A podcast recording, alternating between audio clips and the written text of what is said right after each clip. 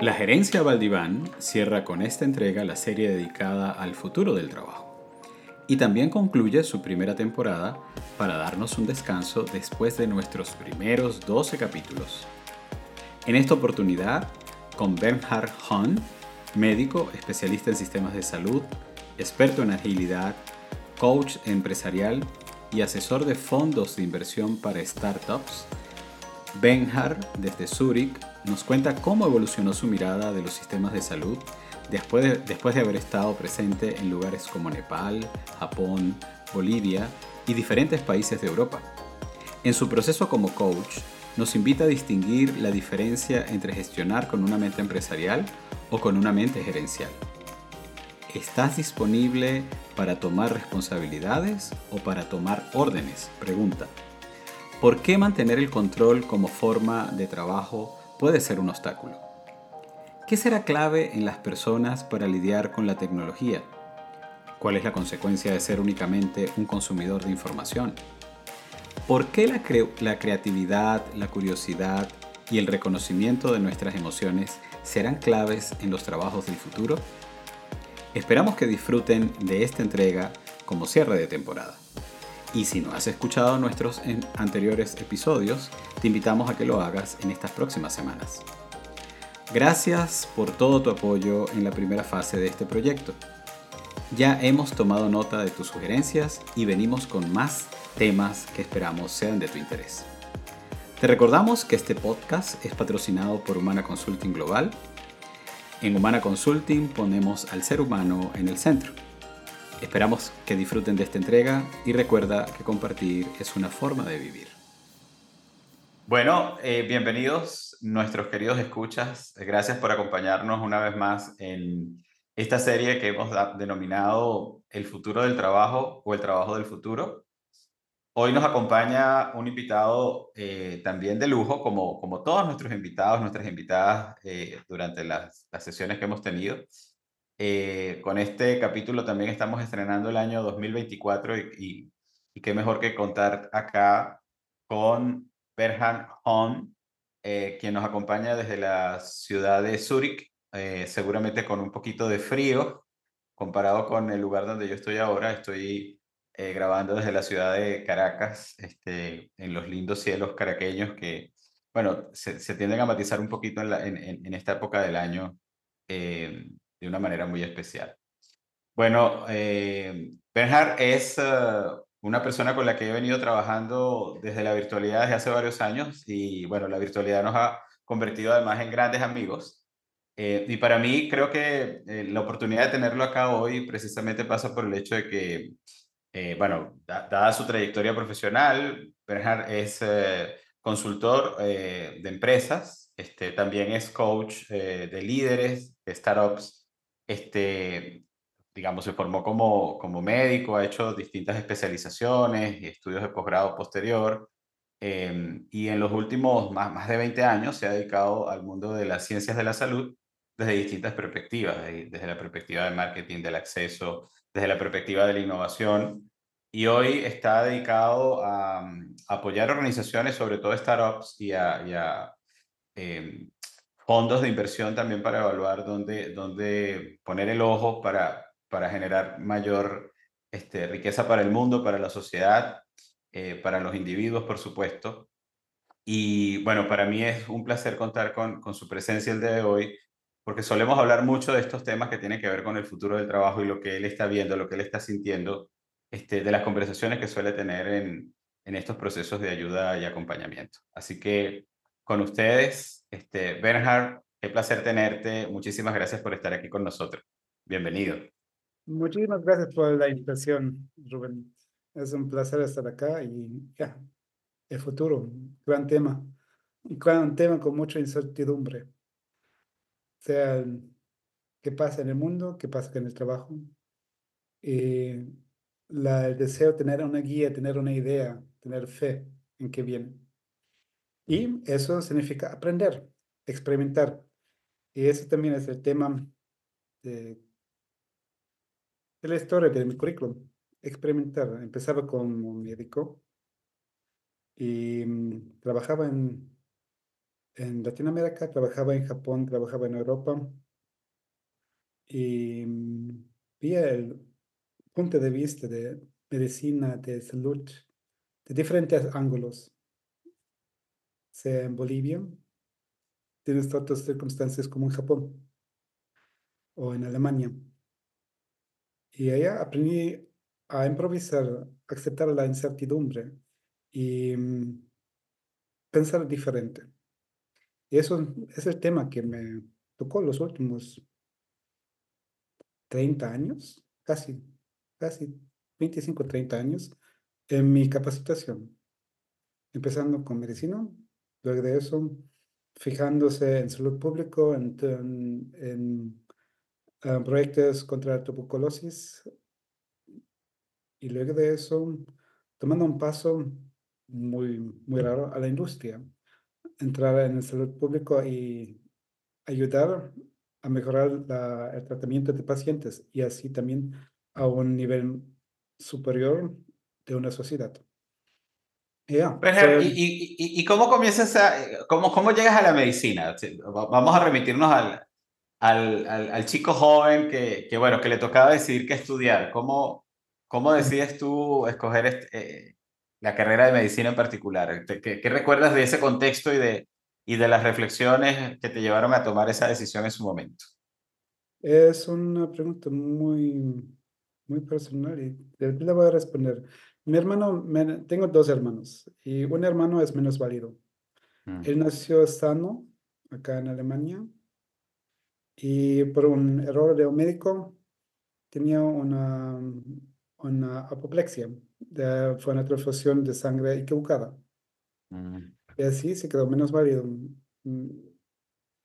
Y allá mm, empezó a, primero de buscar qué, ah, qué fue, qué, qué sucedió, qué fue la equivocación, entrando de, de, hacer un cambio, entender más sobre medicina, tal vez ver un camino como ayudar.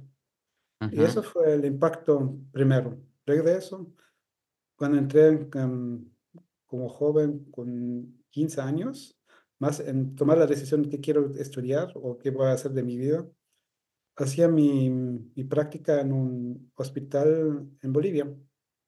En, uh, estaba unos días en el hospital, también en el quirófano, y viendo qué se puede hacer, qué se, qué se tiene que hacer con personas que ya llegaron con sus heridas, que ya tenían sus, sus enfermedades, que necesitaban cirugía. Ella entraba más y más al tema de medicina, así tomaba la carrera como, como médico, estudiando medicina, y medio camino ocurrió algo nuevo. Entraba por un, un, una práctica, un internado en, a la OMS en Ginebra. Ella estaban viendo otro punto de vista de salud, en el sentido que salud público. ¿Qué puedes hacer como médico o qué puedes hacer como una persona que maneja un, un proyecto en el marco de salud público? ¿Quién va a, va a tener el beneficio? Así, esos fueron los pasos, entrar en, en, la carrera de medicina o de salud pública. Claro, y, y cuando cuando das ese salto, porque claro, eh, tú, tú, practicaste la medicina, vamos a decirlo así, ¿no? En, distintos contextos, estuviste atendiendo pacientes y, y de pronto te das cuenta que hay un camino distinto que tiene que ver, exacto, con, con la salud pública administrada desde el institucional. Eh, ¿Cómo también fue ese proceso de dejar, vamos a decir, la práctica eh, típica del médico y, y pasar a, a, lo institucional, a la industria farmacéutica, al tema de gobierno? ¿Cómo, cómo, fue esa, ¿Cómo fue esa transición? ¿Cómo tomaste esa decisión también para pasar de un lugar a otro? Porque es típico que a los médicos se le preguntan, bueno, ¿cómo, cómo, cómo, cómo es que después pasas a, a entender lo público, pero también de pronto entrar en, en, en, en la industria, que siempre es una, una pregunta que, se, que aparece por ahí. Eh, ¿De qué lado estás? Este, ¿Estás abandonando tu práctica? ¿Cómo, cómo, fue esa, ¿Cómo fue ese camino? ¿Cómo fue esa transición? Eh, esa parte fue muy interesante, realmente. Cuando entró en ese punto, marco de salud público, trabajando en la OMS, haciendo mi, mi práctica también en Nepal um, y también en Japón, me da cuenta que, que me gusta hacer algo más grande que solamente hacer algo en un sitio. Está limitado que pueda tener como efecto. Eso fue, fue una- una- un un punto que me llegó porque estaba viendo tuberculosis como una enfermedad que realmente afecta a la sociedad. Ujú, Por ejemplo, que las personas que están afectadas con tuberculosis tienen que retirarse del trabajo por la enfermedad. No pueden trabajar 100%. Pero como consecuencia también tienen, tienen que sacar a sus hijos de la escuela porque alguien tiene que trabajar. Y así tienes un impacto social por una enfermedad que se podía tratar en seis meses con 7 dólares. ujú, Eso fue la calculación del eh, Banco Mundial en el año 2000. Así estaba viendo qué es el impacto que realmente puedes ah, a lograr. Am, así esa fue la transición de interés de entrar en salud público, que resultó también mi, mi estudio de salud público.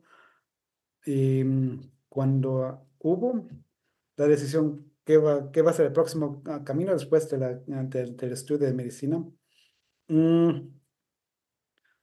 hubo mm, la- el camino yendo a Afganistán, a Somalia, o como estaba en ese tiempo casado, tomar una, una, una carrera más, más am, fácil, factible para, para la familia. Así ujú, me fue a Berlín. Mm, Antes estaba hablando con un montón de médicos que trabajaban en la industria farmacéutica, que es el, eh, el, el trabajo, que es el significado del médico en la industria farmacéutica. Y ya, allá estaba también viendo mi, mi opción de, de manejar estudios, aprender más sobre cómo crear evidencia con de cuál puedes sacar la información, qué es el beneficio para la sociedad y qué es el beneficio para el individual. Porque tenemos tantos, tantos datos y para entrar en todos los estudios y estar al tanto de todas las informaciones ya estaba muy difícil en los años 2000, 2010. Y allá dar la, a los impulsos como médico, qué realmente es relevante para el tra- tratamiento y qué es solamente marketing. Así, ser la, ujú. la buena conciencia eh, y manejar good clinical practice en los estudios fue una cosa que a mí me llamó como médico y eh, mejorar la salud en una sociedad a un nivel más alto me, me llamaba la atención como oficina de salud público. Ujú. Y, y, y eh, fíjate que, que ese era un dato que, que no, te- no tenía. Yo sabía que habías estado en Europa, este, sabía que, que bueno, por, por cosas que nos vas a contar ahorita, seguramente tienes un vínculo particular con, con América Latina, este, pero, pero no sabía también tu incursión en Asia, ¿no? Eh, ¿Cómo, cómo se concibe la salud eh, en, en cada una de esas regiones del mundo? Por ejemplo, ¿cómo, cómo tú percibes que es la salud para un asiático, sobre todo para un japonés? ¿Cómo la concibe un europeo? ¿Y cómo, cómo sientes que la conciben, este, no, no, no, o, o- cómo la concebimos acá desde América Latina? Más allá del tema de sistema, ¿no? Me, me refiero a la experiencia humana con el tema de la salud. Tú que eres un, un súper observador de esas cosas, ¿qué, qué, qué me puede, ¿qué nos puedes decir con relación a eso? Mm, en Japón, salud eh, es un valor, sí, es un valor. Am, tiene, tiene su sistema de, de salud, de cajas de salud, que aporta mucho y mm, allá el Estado está bien involucrado para, para tener cierto, cierto buen nivel de, de Ujú, salud. Lo mismo ves en, en Europa, o especialmente en Alemania, también tienes tu, tu sistema de cajas de salud. Am, pero que yo veo, los japoneses están más en, en las cosas que vos mismo puedes hacer. Tu, deporte, tu alimentación, tu parte mental. am, esa ya parte de la cultura que ves en eh, cómo, ellos viven. En Europa, en Alemania, depende. En Suiza lo ven salud como algo, algo como un bien que vos tienes que preocuparte. Por ejemplo, por ejemplo, acá ves un montón de gente que hace mucho deporte, se fijan en la calidad de la comida. En Alemania, lo veo un poquito diferente. Allá el sistema de, de las cajas de salud son muy fuertes. Y allá he tenido varios pacientes que decían, bien, tengo mi tarjeta de, de, caja de salud y ya, alguien se preocupa. Es como una mentalidad muy diferente. Lo ven el valor de la salud cuando ya estás enfermo.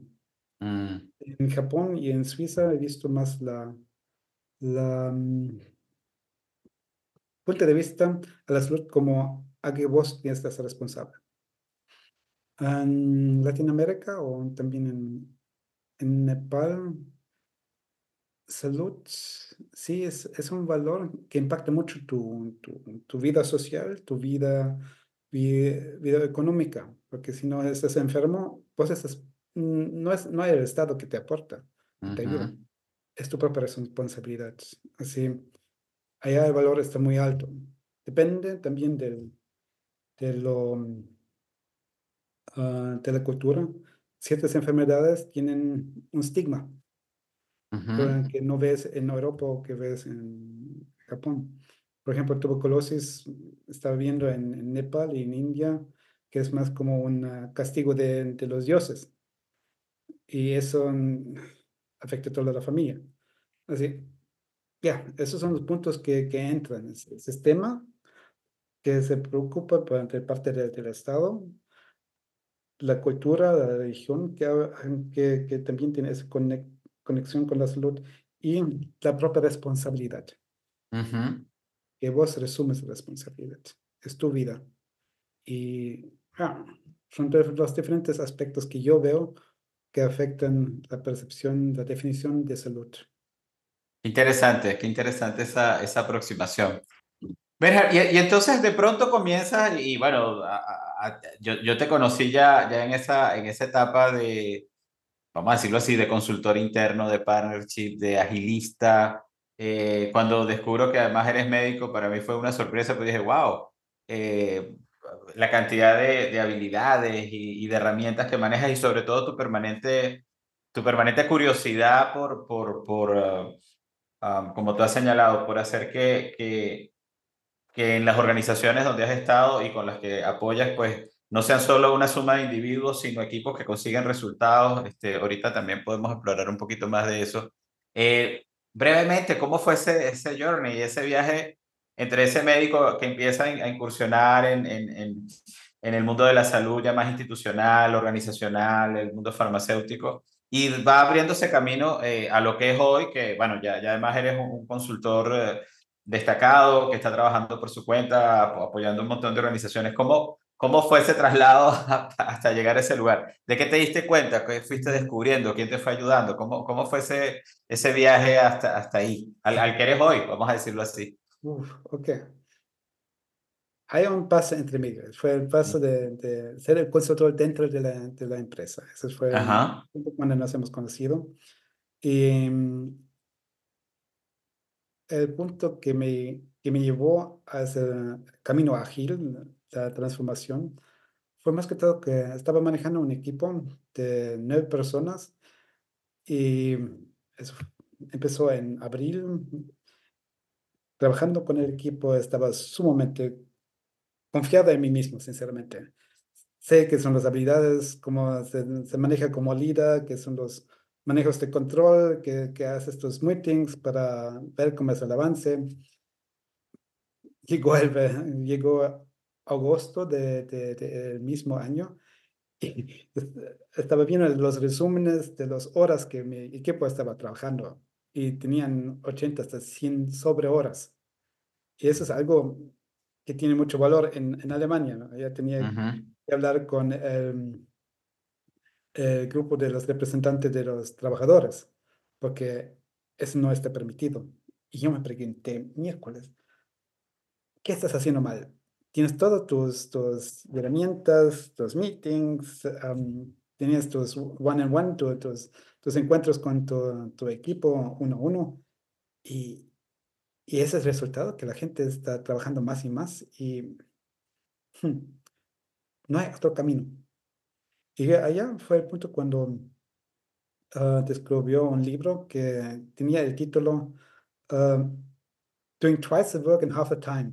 O sea, hacer el doble de trabajo en la mitad del tiempo, de Jeff Sutherland. Y yo me quedé, eso necesito.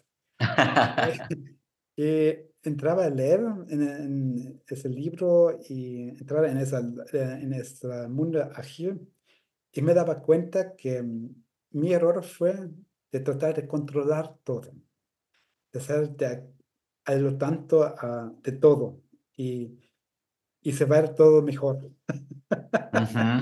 y, em, allá aprendí esos puntos de, de, de, de, Cynic, ese Golden Circle, que en base dice que tienes que entrar por el why, ¿por qué la gente hace eso? Y al otro lado, si te vas al, al what, como jefe, explicas qué es que quieres y cómo, lo es, cómo es la definición que esa meta está logrado. Por ejemplo, si alguien está construyendo una casa, o si yo te digo, por ejemplo, toma un papel, un lápiz y pinta una, casa, tú en tu casa que estás pintando es diferente a lo que yo tengo en, mi mente. Pero si yo te cuento, quiero una, una casa que mm, tiene una puerta redonda, que tiene dos pisos, en cada piso um, dos ventanas, y em, el techo está plano y al lado derecho de la casa es un árbol con manzanas, está más claro de qué es, que te, qué es la imagen que tengo en mi, en mi mente y vos puedes imaginarte, ok, eso me da guía para hacerlo. Allá me daba cuenta que eso es lo que yo necesito de hacer, dar el what, definir qué, qué se tiene que hacer y tener la confianza en las personas que lo realizan y ayudar que ellos aprenden. No ser yo el héroe. Em, allá me daba cuenta de crear valor para gente. Y viéndolo más profundo, crear valor para gente dentro de la empresa, para los equipos, pero también para la gente fuera de la empresa, como los pacientes, como los sistemas de salud.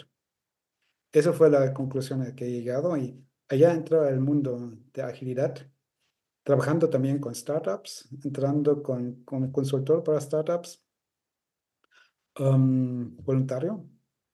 Y mm, llegó un punto cuando hacía mi, mi entrenamiento de leadership y un profesor hacía un, un comentario muy lindo, muy interesante, que me impactó mucho.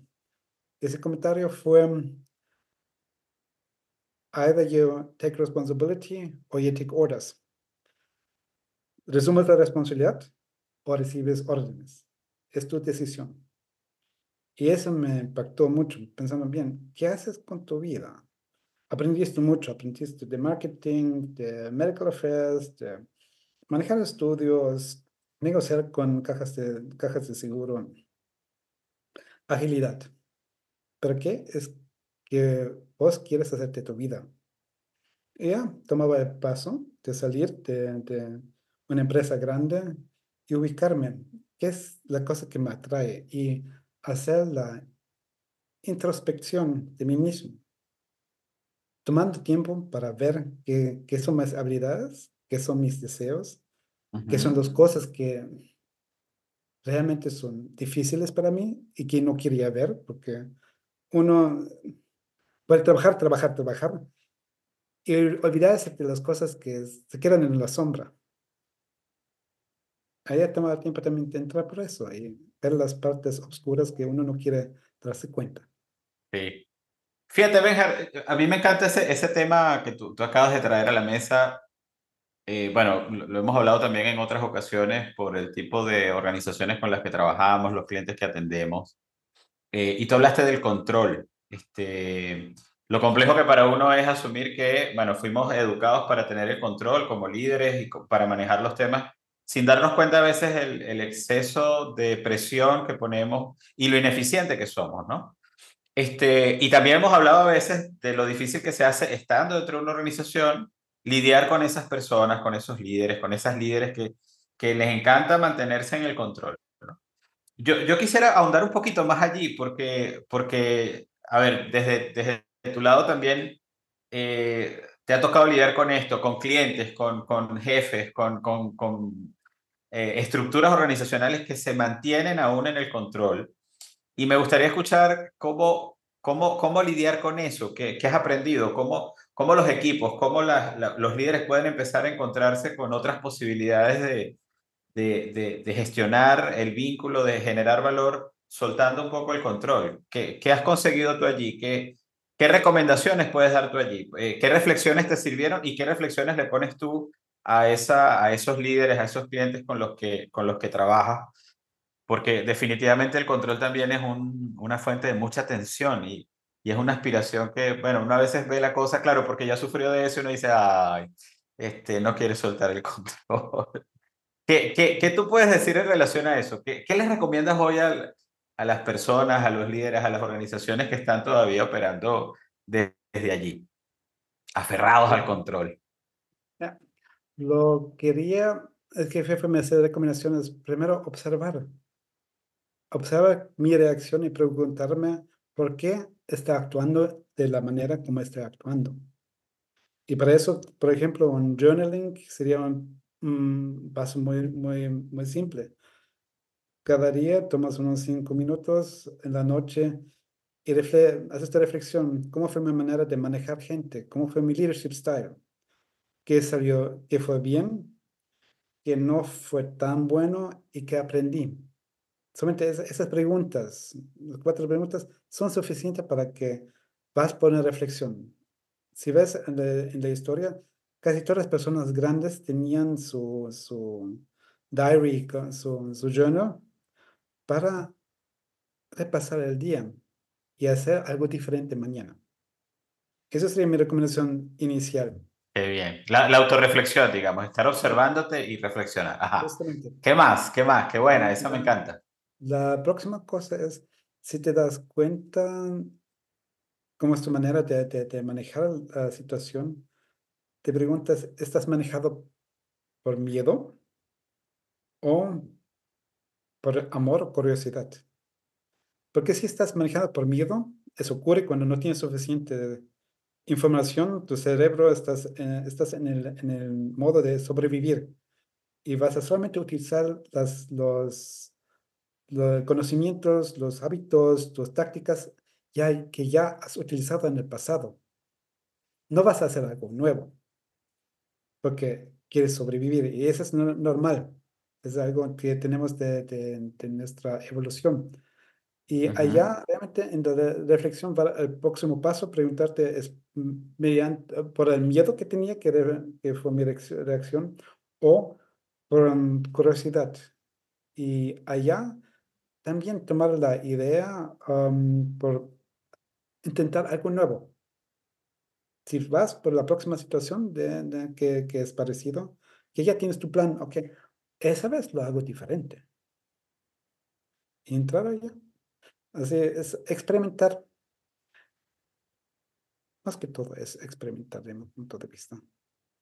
Porque ah, si te imaginas los, los, los niños, eso es experimentando. Se levantan para aprender a caminar. Y caen y intentan y ya. Viene el día que se mueven, que se levantan y caminan. Ese también tienes que ser Mm, gentil con vos mismo. De un día al otro no vas a cambiar tu manera de, de, ser líder. Tienes que conectarte con tu parte oscura, con tu parte que se quedó en la sombra y aceptarla y ver qué puedes hacer con ese regalo. Porque a cada las cosas que como estás reaccionando como autoritario, arrogante o distante, es, ocurre por algo. Quieres a protegerte a vos o es algo que aprendiste en otras circunstancias que fue importante. Es, un, es una herramienta que puedes utilizar, pero utilizar conscientemente, no como reflejo. Eso es sería el segundo paso de mi punto de vista. Ver qué ocurrió, ver la, la emoción, la motivación y planificar otro camino, intentarlo y ver cómo resulta. Y que sería lindo tener una persona con cual estás hablando. Así, para reflexionar más profundo y ver qué son las emociones que salen en mí y en la otra persona. Puede ser un pariente, puede ser un compañero de trabajo, pero no quedarte solamente en tu pensamiento, en tu mundo, sino amplificar tu vista y utilizar la inteligencia colectiva. Qué maravilla. Bueno, yo, yo, yo aquí les cuento, mis queridos escuchas, que eh, Benjar y yo mantenemos un diálogo desde ya hace casi dos años. Eh, tenemos una junta mensual para que sepan y por eso me encanta tenerlo acá porque yo dije en algún momento estas, estas conversaciones que, que bueno, sí, ya, ya, ya, casi dos años o quizás más, este, las hemos venido compartiendo religiosamente todos los meses. Mm. este, y, y, a mí me encanta porque, porque justo lo que acaba de decir no es algo que lo diga teóricamente. Con Benjar tú puedes conversar este, en una conversación de, de, mucha amistad y de mucho compartir. Yo siempre digo, nunca te vas con las manos vacías, ya, siempre Benjar te deja algo. Y qué interesante eso de la red de conexión que, con, con quien explores formas, distintas formas distintas de, de, ver los temas y que te ayuden a ver también formas distintas, ¿no? Qué que, que interesante esa, esa recomendación para, para soltar control, que también me permite entrar en la siguiente, en la siguiente pregunta. Eh, los cambios que tú has visto, Benjar, en los últimos años en las organizaciones, y me interesa mucho saber, porque yo sé que tú estás como parte de un ecosistema muy poderoso, muy potente, muy, muy vibrante en Europa, con el tema de las startups en el mundo de las ciencias de la salud, este, interactuando con gente joven que está haciendo propuestas increíbles de valor para el, para el, para el futuro de la salud en, en el mundo, no solo en Europa. Este, y, y quisiera que, que, que, me hablaras un poco del testing, de qué estás viendo, de cómo, de cómo ha ido evolucionando o, o, de, o de esas ideas nuevas que están apareciendo en, en ese mundo. Eh, ¿qué, ¿qué, cambios has visto tú como los más significativos? ¿Qué, ¿Qué nueva sangre, qué nueva energía traen estas, estas nuevas personas que están inventando el futuro, que desean cambiar ese mundo hacia adelante. ¿Qué, ¿Qué, viene cambiando respecto a las maneras como se hacían empresas antes, ¿no? Eh, antes me refiero a 20 años atrás, de cómo surgía, un gran capital que ponía. Este, ¿qué, qué, qué, ¿Cómo estás viendo tú ese proceso? ¿Qué, qué, ¿Cómo está ese mundo efervesciente de las startups y también cómo las estás ayudando? Eso, eso para mí creo que también es importante que lo conozcamos un poco para, para adentrarnos en el, en el trabajo del futuro. Lo interesante de las startups, um, o generalmente también personas que son empresarios, no managers, uh -huh. empresarios. Sí. Van por una idea, por una visión, que realmente que, que le llenan. Por ejemplo, hay un startup um, hace cinco años atrás uh, que se fijaba en longevity, en la vida larga. Ajá. Y a un buen nivel. Y la visión de ellos fue 80 es el nuevo 40. Así que es con 80 tan ágil, tan con tanta energía como en tus 40. Y eso llena a la gente. Uh -huh. Y eso estaba viendo los startups. Tienen sus visiones. Um, y entran en el mundo de incertidumbre. Si te vas por una empresa grande, todo tiene su plan, tienes ya, sabes cómo se hace el lanzamiento del producto, sabes con quién tienes que hablar, tienes tus redes, por lo menos ya los procesos se saben. Los startups empiezan con la idea y aceptan que fallan, fallan rápido, pero con eso aprenden, como los niños que aprenden a caminar. Uh -huh. Allá las dificultades entran cuando están creciendo, porque ya, como, como los niños cuando crecen, tienen otros um, desafíos que tienen que superar. Y, pero que le mueve es el why, es la, la motivación. Y allá de eso sacan la, la, la energía de dar pasos más para hacer un paso más que es necesario, para avanzar más rápido. Um, en cambio, también tienen ciclos más cortos para, para evaluar. Uh -huh. Vos lo sabes, como yo, cuando trabajas en una empresa grande, hace que tienes toda la gente junto para evaluar algo y llegar a la decisión, toma su tiempo. Uh -huh. Y ellos son normalmente equipos de 10 personas, 20 personas, 30 personas. Las decisiones haces muy rápido. Y con eso ya se, se puede hacer mucho. Claro, no todos los startups tienen éxito, Pero si, te vas a la historia de los de las startups, la mayoría de las nuevas profesiones salieron de la, del trabajo de las startups, no de la industria que ya está, está establecida, establecida en, en, el mundo, sino los startups están creando nuevos, nuevos jobs, nuevas profesiones. Y estaba viendo un estudio que decía que casi la mitad de los nuevos, nuevos trabajos que van, en, que, que, que existen en cinco años, vienen de, ese, de, ese, de esos raíces de startups, porque ellos encuentran nuevos caminos, nuevas necesidades que se tienen que encontrar soluciones. Y también allá entran en nuevas habilidades que, o capacitaciones que necesitas para llenar esa profesión. Por ejemplo, cuando yo estudié medicina, un agile coach no existía. Cuando estaba en la industria farmacéutica, escuché algo de un coach, pero de agilidad, nada. Si me, alguien me había hablado hace unos seis años atrás de, de agile coaching, no. No conozco, no necesito. Pero así va a ser más, más el futuro. Vamos a encontrar nuevos caminos, nuevas profesiones que se va a necesitar en la sociedad, porque una prerequisito todavía existe. la ventaja del ser humano en el mundo es en base de la colaboración. La, eso fue la ventaja en la evolución, porque ves el tigre, ves el tiburón, ves los animales, cada animalcito tiene su especialidad. Si ves los seres humanos en todo el mundo, somos iguales.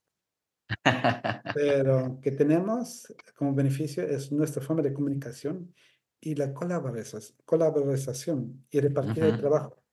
Cada uno va por su especialidad y junto ponemos a lograr más. Ahora, Benjar, yo quiero volver a algo que mencionabas porque me, me generó ahí como un, un enganche, ¿no? Este, tú hablabas al principio, bueno, hay una diferencia y ahí me gustaría que entraras hablando de estas habilidades, ¿no? Eh, una startup está dirigida por empresarios. Una compañía está dirigida por gerentes. Mira la diferencia, ¿no? Que tú haces al principio. Que, que, que, además de lo semántico, es muy potente la distinción. Eh, digamos que, porque fíjate, veo cuando me describes al empresario, al que está montando el startup, es como quiere ir por distintas rutas, explora, experimenta más rápido. ¿El gerente entonces qué hace? Porque las organizaciones en general siempre están pobladas de, de gerentes o de gerentes que no tienen esa mentalidad empresaria, o de gerentes que están cuidando sus cargos, que también lo hemos hablado en otras ocasiones, ¿no? Este, ¿cuál es, cuál es, ¿Cómo ves tú esta, esa distinción? ¿Y, ¿Y, qué es lo que de repente, porque todavía hay gerentes y van a seguirlos habiendo por mucho tiempo, eh, ¿qué, de qué debería contagiarse ese gerente que está hoy en la organización, llamémosla así, tradicional, ¿Qué puede aprender de este entrepreneur? ¿Qué puede aprender de este empresario que está buscando que fracasa, que empieza de nuevo, que hay unas que les va bien, otras que les va mal? ¿Qué puede aprender? Y viceversa también. Pero, pero me interesa mucho entender, porque creo que, que, la gente también puede, puede interesarse por eso. En el trabajo del futuro, ¿qué puede aprender ese gerente que, que bueno, que, bueno eh, me encantaría que tú fueras quien, quien lo explayara. ¿Qué, ¿Qué puede aprender ese gerente del empresario? Tienes que entrar, tienes que entrar en el ecosistema para eso. Porque también tienes, las tienes los, el especialista, tienes el manager, tienes la persona que invierte dinero. Y cada uno tiene diferente meta. El, y el, empresario, así son cuatro personas. La especialista le encanta de terminar el trabajo rápido, perfecto, ya allá, en, allá encuentra su satisfacción. El manager, y también es está en parte del trabajo como gerente, es tener un sistema que funciona. Tener, ya, ver la estructura, ver dónde, qué tiene que mover para que tenga ese resultado, como una máquina. Y cada cosa que está causando un disturbio, ya, resulta en otros resultados. Y eso yo, mm, como, como manager, quiero evitar. Así, esa es mi meta. Ya me siento feliz. Como una persona que invierte dinero, me invierte el, uh, return of investment, el ROI, que sale de mi inversión. Y como persona que es empresario, como CEO de un startup, o como Steven Jobs, tiene una visión y sigue eso. Lastimosamente, como cada uno tiene otra meta, las cuatro personas, mm, las discusiones son diferentes. Por ejemplo, en, las startups ocurre eso, pero también tenía un gerente que tenía también más la actitud como, como empresario, que va a la, al especialista y dice, podemos hacer eso y eso y eso. Y el especialista ve algo que pueda aprender y hacer algo de nuevo y lo hace pero así está corrompiendo el sistema que el manager, su jefe, estaba manejando. Y de eso se trata, juntar todos para encontrar el valor que pueda, que, que puede brindar ese grupo en total. Bien, bien, es, es interesante. conversación y ver los puntos de vista. Sí, y, ver cómo, exacto, y, ver cómo, cómo lo lee cada quien, porque creo que eso, eso es interesante en ese ecosistema, vamos a decirlo de esa manera, ¿no? Claro, es un ecosistema. Y que eso llega a ese punto que mm, en la vida privada, pero también en el negocio, es importante. Cada uno tiene su realidad subjetiva. Cada uno. Vos lo ves diferente como yo. Pero por la comunicación, por hablar sobre eso, nos entendemos más, podemos amplificar nuestra percepción de la realidad. Porque la realidad objetiva es mucho más grande. Sí, sí, eso, eso, eso lo veo. Eso lo veo. Y allá vamos por la complejidad y incertidumbre. Y esa es la gran, gran diferencia que estaba viendo. Si algo está claro, como por ejemplo, tú haces tu estudio, vos sabes qué son tus exámenes, vos sabes que, que, se tiene que aprender. Allá empleas tu, tu sistema y te esfuerzas y lo haces. Pero cuando sales del estudio, ¿cómo va a ser tu carrera? Allá entras en la incertidumbre y que allá te ayuda es tu fe en vos mismo, tu confianza en tu mismo, en el por qué haces las cosas. Y allá vas por otra vez por el punto de empresario. Así, eso es la, volviendo a tu pregunta, la diferencia entre el manager, gerente y el empresario. Y, pero también esas habilidades, hay ciertas personas que le pueden juntar. Un gerente que también tiene ese punto de vista de visión, de ser empresario, de hacer algo. O el, empresario que le encanta de hacer su sistema que funcione. y de mantenerlo, y de mantenerlo, vamos a decirlo de alguna manera, sí. Sí. Eh, más que todo, el empresario tiene también otra pregunta de preguntarse, ¿hace esa empresa para él mismo o para una persona a cual lo quiere vender o dar como gerencia? Porque así el sistema es diferente, cómo lo maneja. Así, son diferentes, diferentes eh, contextos en cuales se, se manejan esas personas. Sí, y diferentes enfoques. Ahora fíjate, eh, siguiendo con este tema de, bueno, de esa diferencia, de esa efervescencia y, lo que tú también señalabas respecto a, a la importancia que tiene las startups eh, como para marcar el camino dada su, dada su agilidad, vamos a decirlo de esa forma. Te quería preguntar también un poquito sobre lo que, lo que estamos viendo que está pasando en el mundo laboral, sobre todo con, con las nuevas generaciones, con las nuevas demandas del trabajador normal. Eh, ¿Qué empiezas tú a ver hoy día respecto a lo que eran años anteriores? ¿Y, cuál puede ser la tendencia? ¿Cómo, ¿Cómo tú crees que van a evolucionar los trabajos? Y aquí también me quiero expandir un poquito porque, porque también sé que, que has reflexionado mucho sobre esto, Bernhard, eh, en relación a, la incursión de la tecnología, por ejemplo, a cómo la tecnología se convirtió en un, en un elemento clave también para jugar con nosotros hoy en el, en el mundo de las organizaciones, ¿no? Eh, ¿Qué está cambiando? ¿Qué piensas tú que está ocurriendo allí? ¿Cómo se siente esa vibración en, en Alemania, en Suiza, en, Francia? Este, ¿cómo, cómo, cómo, cómo, la está asimilando la sociedad y sobre todo la juventud? Vamos a decirlo así. Eh, ¿qué, ¿qué, está marcando y qué sientes tú que va a seguir marcando el futuro este, con la presencia, bueno, de estos nuevos dispositivos tecnológicos que, que sin lugar a duda ya, ya, están, ya están haciendo una diferencia? ¿Qué estás notando tú allí? Em, he notado más en la generación joven acá en Europa fue, ellos tratan de salir del sistema rígido. Y eso es una cosa que un lado esté bien porque eso está reflejándose si van por ese camino. Ujú, Am, ¿qué es que la casa, qué quiero? ¿Qué necesito? ¿Cómo quiero sentirme?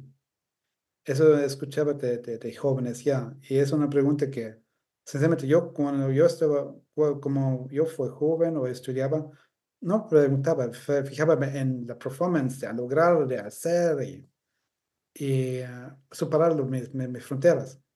Ellos hacen más introspección o se van a consumir, se quedan en, en, en TikTok, Instagram, lo que sea, y son personas que consumen solamente. Esos son los dos ujú. extremos que he notado.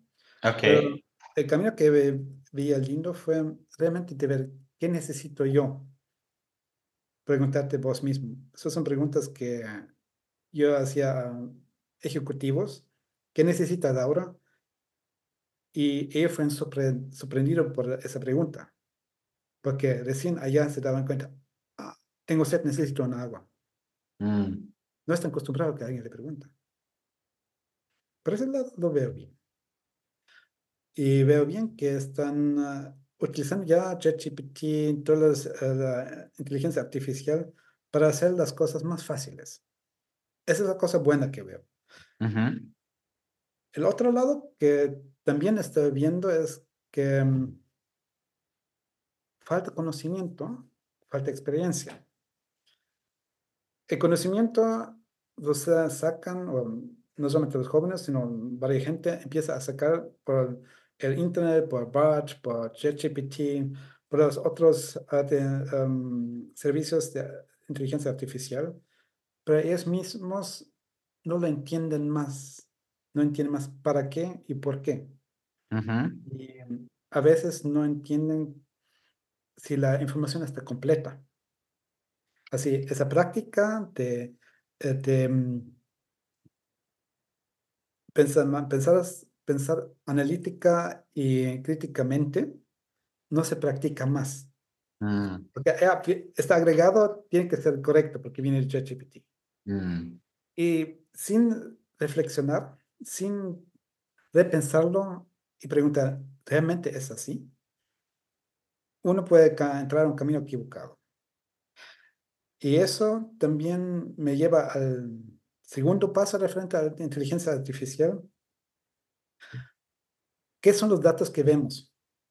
¿Son esos datos completos? ¿O es solamente una selección? Es effacement o post-structuralismo, ¿cómo se llama? Que si una cierta palabra no existe más en el idioma, no existe más en la cultura, ujú, podría ocurrir. ujú, Y eso es una cosa que no podemos controlar. Y eso juntado con, con el hecho que las informaciones que recibes por, Facebook, por Instagram, está ya conectado con tus preferencias. Así te quedas una, a decirlo y escuchas siempre la mi- la misma cosa. Así no puedes salir de eso y tener nuevos impulsos que puede amplificar tu punto de vista o llevarte al punto cuando dices, miércoles, estaba equivocado. Y esa es la, la dificultad que yo veo ahora. Y que no te ayuda es tener personas con cuales estás hablando, compartir conocimiento y crear encima de ese conocimiento algo nuevo. Eso fue la ventaja de los últimos tres mil, cuatro mil años. Cada uno inventó algo nuevo y ya, se avanzó. No, no quiero saber cuánto conocimiento, cuántas horas de, de- de descubrimiento está en una lata de tina que compras en el supermercado para medio dólar.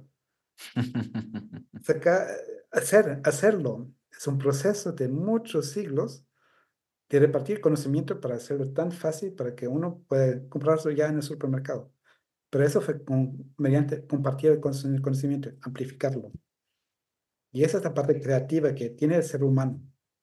Y si te vas a Kai Lee, el, Google CEO anterior de, en China, él decía que el valor del ser humano consiste en tres, tres pilares. El uno es la creatividad. La segunda es la empatía. Y la tercera columna es la habilidad de encontrar soluciones por problemas muy complejos. Ya. Y todo eso significa comunicarte con personas. Y volvemos al punto de la evolución.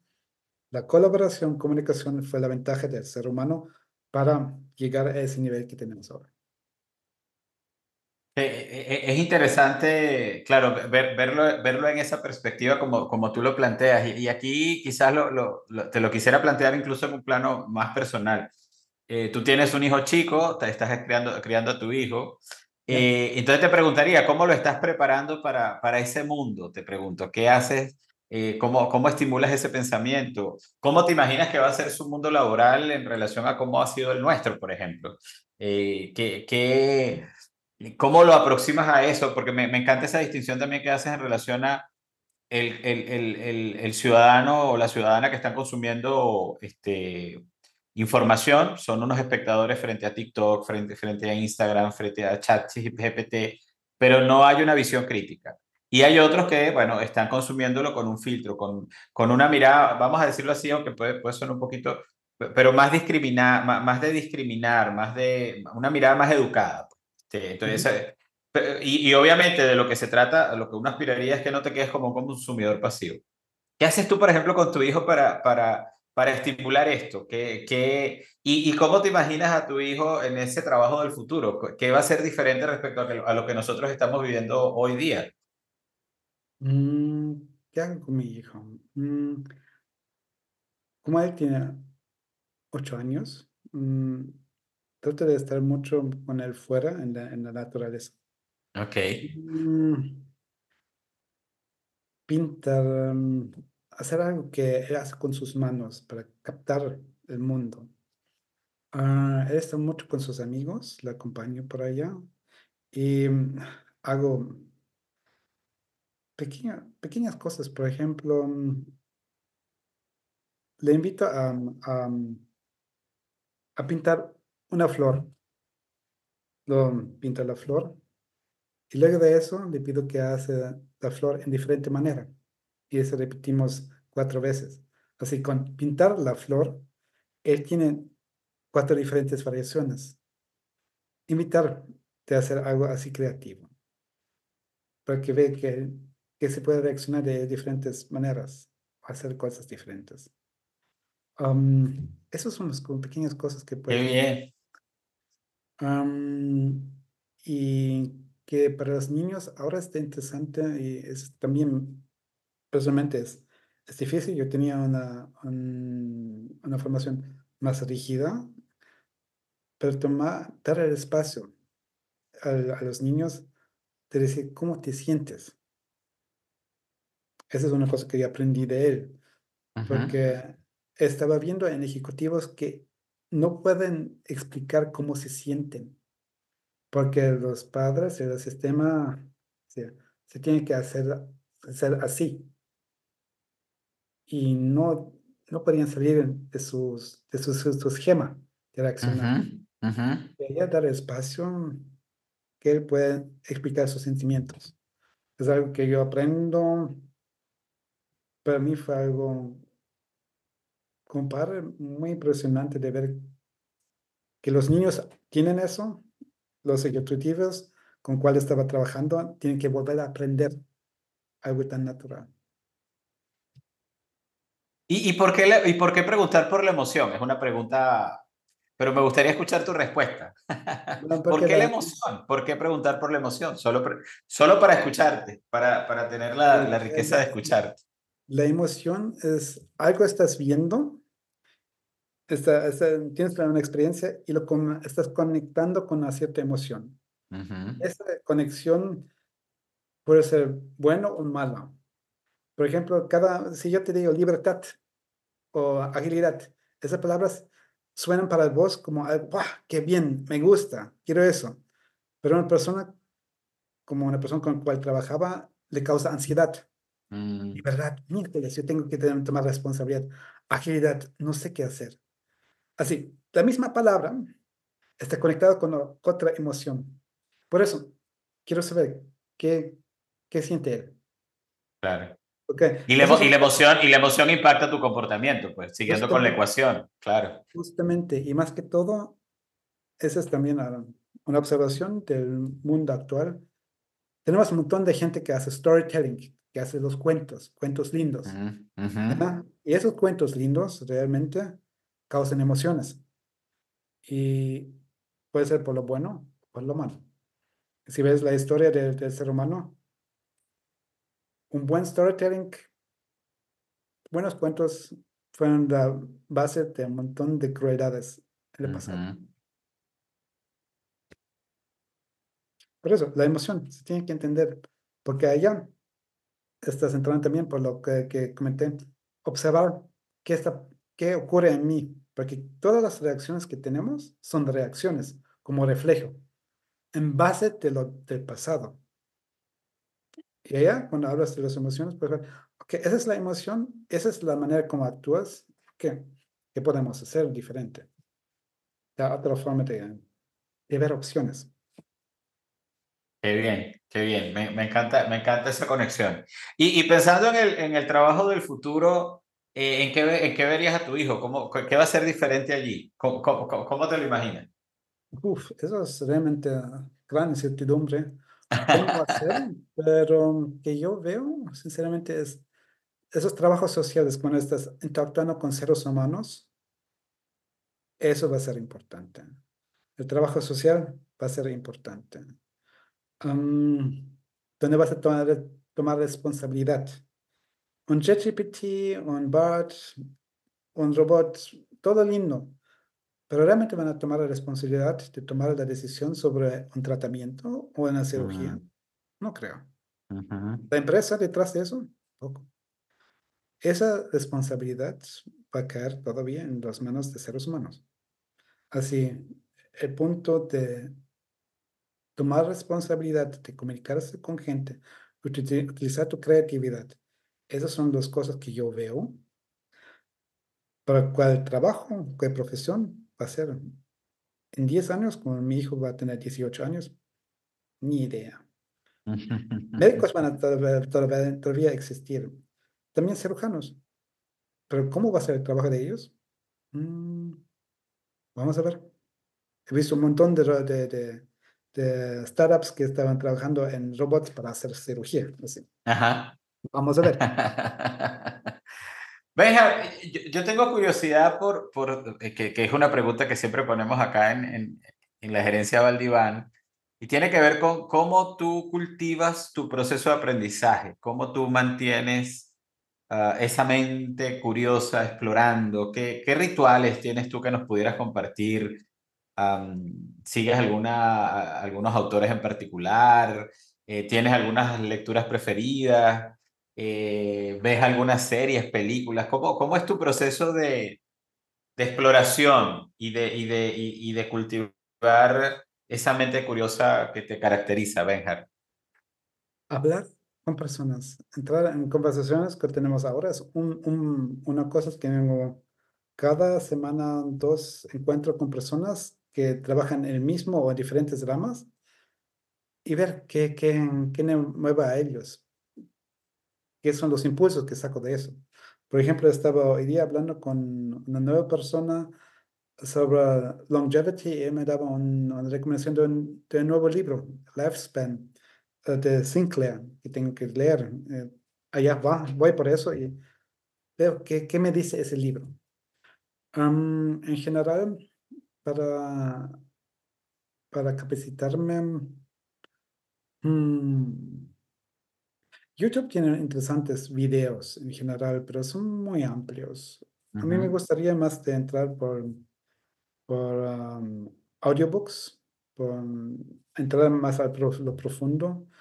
Y mm, como todos están hablando de AI, estaba ya los últimos tres años viendo quién, quién es, quién tiene interés en eso, como Kai Fu Lee, el, el ex Google CEO de China, Chile, 10xDNA. Esos son libros que estaba leyendo, viendo qué, qué ocurre, cómo ven la gente ese, ese desarrollo a largo plazo, como en 10 años o 20 años.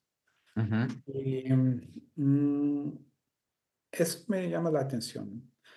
Ah, no veo televisión. Eso es una cosa que realmente quita tiempo. ujú, Ah, las series, sí, hay lindas series, pero am, allá estaba notando como en, en como está descrito en el, en el Experiment, en ese experimento que cuando tienes una gran variedad de opciones, no haces nada. Eso fue un experimento que se realizó en Stanford. Tenían un mercado en en cual tenían un sitio donde se vendían seis diferentes mermeladas y en el otro sitio 30. En la tienda con los 30 venía cualquier cantidad de gente, pero solamente 3% de la gente compraba la- una de las mermeladas. En el otro, cada tercera persona. Es la cantidad de opciones. ujú. Por eso ya, decidir en qué quiero entrar y enfocar eso. Ese es como tu, tu ritual. Tú eres un gran lector, además. Este, tú, la- los, los libros en, en tus manos rinden mucho. y por eso sueles quizás este, compartir este, tanta- tantas cosas con, con nosotros, con quienes tenemos la oportunidad de contactar. Además, bueno, creo que de más está decirlo, aquí vamos a dejar la- la- lo- los datos para, estoy seguro, cualquier comentario, cualquier eh, curiosidad que quieran de Bernhard, no duden, no duden en contactarle. Además de, de, de ser una persona dedicada al, eh, a, a- la ayuda, al coach de empresas, de, de- de equipos de liderazgo, también Bernhard este, bueno, está con los dispositivos disponibles para, para conversaciones individuales, para coach individual y, y para soporte de equipos. Este, ahí daremos, como decíamos, sus pistas. Eh, excelente, además, Bernhard, eh, ayudando a diagnosticar equipos de cara a, a- a posibles este, startups. eh, tiene unas metodologías ahí súper interesantes para trabajar en, en este sentido. Eh, eh, en, esa, en esa misma dirección, Bernhard, eh, el otro día hablábamos y, y no, quisiera, no quisiera terminar el- el- la entrega de hoy con, con la pregunta, ¿qué hace a un equipo de una startup eh, exitoso? Este, tú has evaluado equipos, tú has trabajado y tienes el olfato como para saber, este equipo sí, este equipo no, y, y bueno, los inversionistas van por ti y te dicen, ajá, este, yo puedo poner el dinero ahí, ese equipo tú crees que pueda concretar esa idea. ¿Qué has aprendido tú? ¿Qué, qué hace la diferencia entre un equipo que inicia un negocio y que tú dices, sí, la idea es buena, pero además el equipo va a llegar y, o la idea es muy buena, pero este equipo no va a llegar? ¿Cuál es la diferencia? ¿Qué has descubierto tú de cara a, bueno, a la organización de hoy, a la organización del futuro? ¿Qué, qué, qué hallazgos has conseguido tú ahí? Eso, eso está bien también en startups, pero también en, en empresas grandes, trabajando en equipos. La clave es la confianza. Mm, Si no hay confianza, no resulta. Em, eso tiene, es parte inicial, es la gasolina. Si veo el, el equipo más, más al fondo, hay tres, tres elementos que está observando, la arquitectura, sea la organización, cómo está, está el org chart, cómo hacen los incentivos, qué se va a incentivar. Es algo también importante. Si vos dices, cada, cada persona recibe cierta cuota de, de acciones, es tu propia empresa. Todo tu esfuerzo es también a- el beneficio de la empresa y también a vos. Así. ujú, También puede ser algo que, que influye mucho para la empresa. Luego de eso, las rutinas. ¿Cómo, cómo se maneja el conocimiento? ¿Cómo se toman decisiones? ¿Cómo se, ah, ya, ¿Qué, qué son los procesos que, que crean valor? Y la última parte es la cultura. ¿Qué son los valores? ¿Qué es la visión? ¿Qué, cómo se va, cómo se maneja errores? ¿Cómo es el clima? Esas son las preguntas que voy más a, lo fondo para ver cómo es, cómo es el equipo ahora y utiliza todo, todo el potencial que tienen o son un grupo, no son ujú, equipo. ujú. Y esos son los elementos que veo, pero lo, lo principal que si, si, si veo eso como la, lo más importante es confianza. Hubo un estudio en, ah, en un equipo de, no, en, en equipos de mm, urgencias, en urgencias. Y mm, se hacía la evaluación entre los errores que se hacía reportes y los em, pacientes que sobrevivieron la estancia en, eh, en, en urgencias. Y que fue interesante, en esa evaluación se encontré que las urgencias donde se, se hacía mucho reporte de errores, la Ujú. gente sobre- sobrevivía más en las unidades de urgencia donde, donde no se hacía reporte de, de errores, allá la gente moría más. Si tienes confianza, tú cuentas al equipo, he hecho eso mal. Ujú. Vamos a ver qué podemos hacer diferentes para mejorar la situación. Y eso fue que yo saqué de ese, de ese estudio. Me quedaba, si no hay eso, si no hay nada de confianza, toda la gente va a un camino que puede ser equivocado o mal, dañino. Y lo ves solamente en lo final cuando llegaste a algún fin. Sí, sí.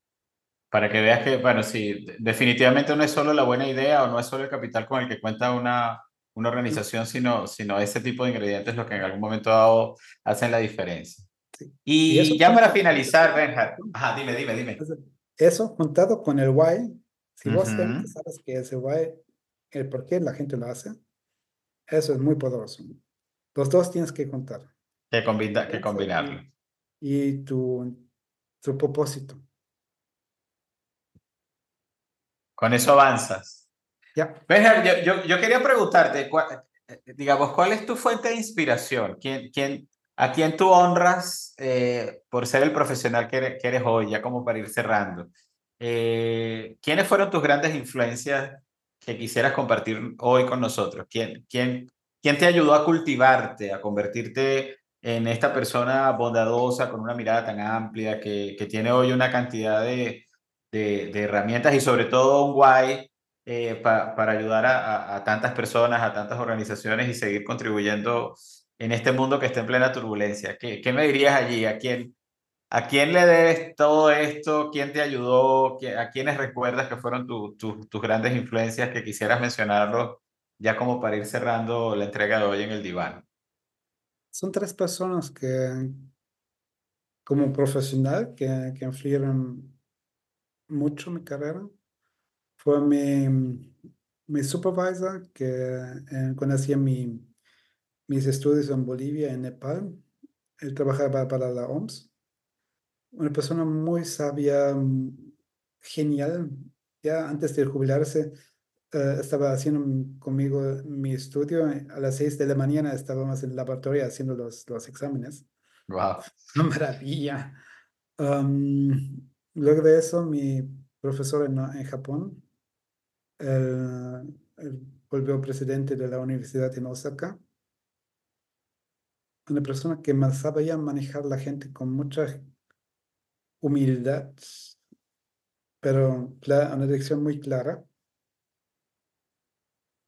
Maravilla. Y un colega en la OMS, que, que fue también asesor para Director General en la OMS, que realmente vivía la humildad y esfuerzo, tenía un gran fe en, en la gente, en, en todo.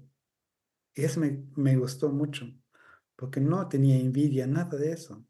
Compartía y le llenaba la alegría cuando la gente avanzaba. Eso Mm. sí, esas fueron personas que me, me daban mucha, mucha, mucha motivación. Interesante. Muchísimas gracias por compartir. Bueno, Béjar, yo, yo quiero aprovechar también la oportunidad, este, para los que no lo saben, este, nosotros en América Latina siempre estamos inventando cosas para, no solo para América Latina, para, para el mundo de, habla hispana, eh, lanzando workshops, actividades y, y, y yo cuento, la verdad, con, con un partner in crime, como dicen por allí, este, que se lanza esas aventuras y, y, y mucha gente queda tremendamente agradecida cada vez que, que nos lanzamos en esto, en esto de compartir, que también es una forma de vivir, como decimos acá siempre. Eh, yo, bueno, agradecerte siempre esa disposición para, para, para estar abiertos a, a, traer tu conocimiento, tu experiencia y hacerlo también con mucha, con mucha humildad de, con, con, con, la gente que comparte esos espacios este, cada tres meses, cada dos meses que estamos lanzando algo ahí, eh, un, un, dispositivo para que la gente se entere de cosas y participe, por supuesto, de manera gratuita, porque creemos que, que, que, que, ese es un camino que este, mundo, que este mundo necesita y yo de verdad aprovecho la oportunidad para, para darte gracias por eso, Benja, por esa disposición tuya siempre a, a estar como ahorita ustedes acaban de darse cuenta compartiendo cosas con nosotros en, en distintos países en la TAM. Eh, bueno, Benjar, eh, ya como para ir cerrando, no sé si tienes unas palabras finales asociadas a, a cuál es tu percepción del mundo que se nos viene en el, en el, ámbito laboral y recomendaciones que darías para, para la gente que nos escucha, para la gente que está comenzando, para la gente que todavía está en esa, en esa vida profesional actual. Eh, ¿qué, ¿Qué nos puedes decir ya a manera de cierre, amigo mío? Ah, gracias, Rubén. Hay dos cosas que quiero decir. Lo primero, tomar responsabilidad o tomar órdenes. Cada uno tiene que tomar la decisión. Y la otra cosa que es importante, mmm, empezar a pensar en cómo quieres sentirte.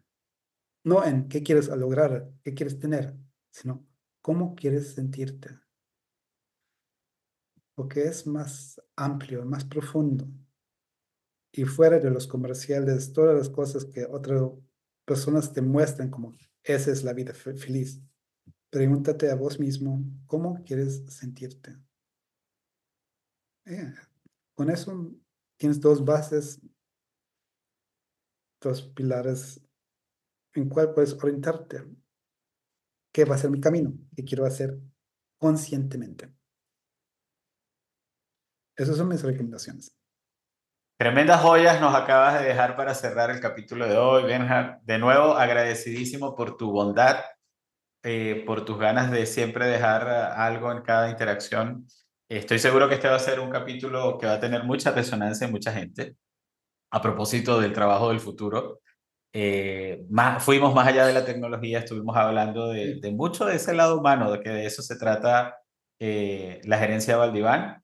Bueno, si te gustó este capítulo, como siempre decimos, por favor, compártelo, déjanos tus comentarios y gracias por estar acá con nosotros en otra entrega de la gerencia Valdiván. Compartir es una forma de vivir.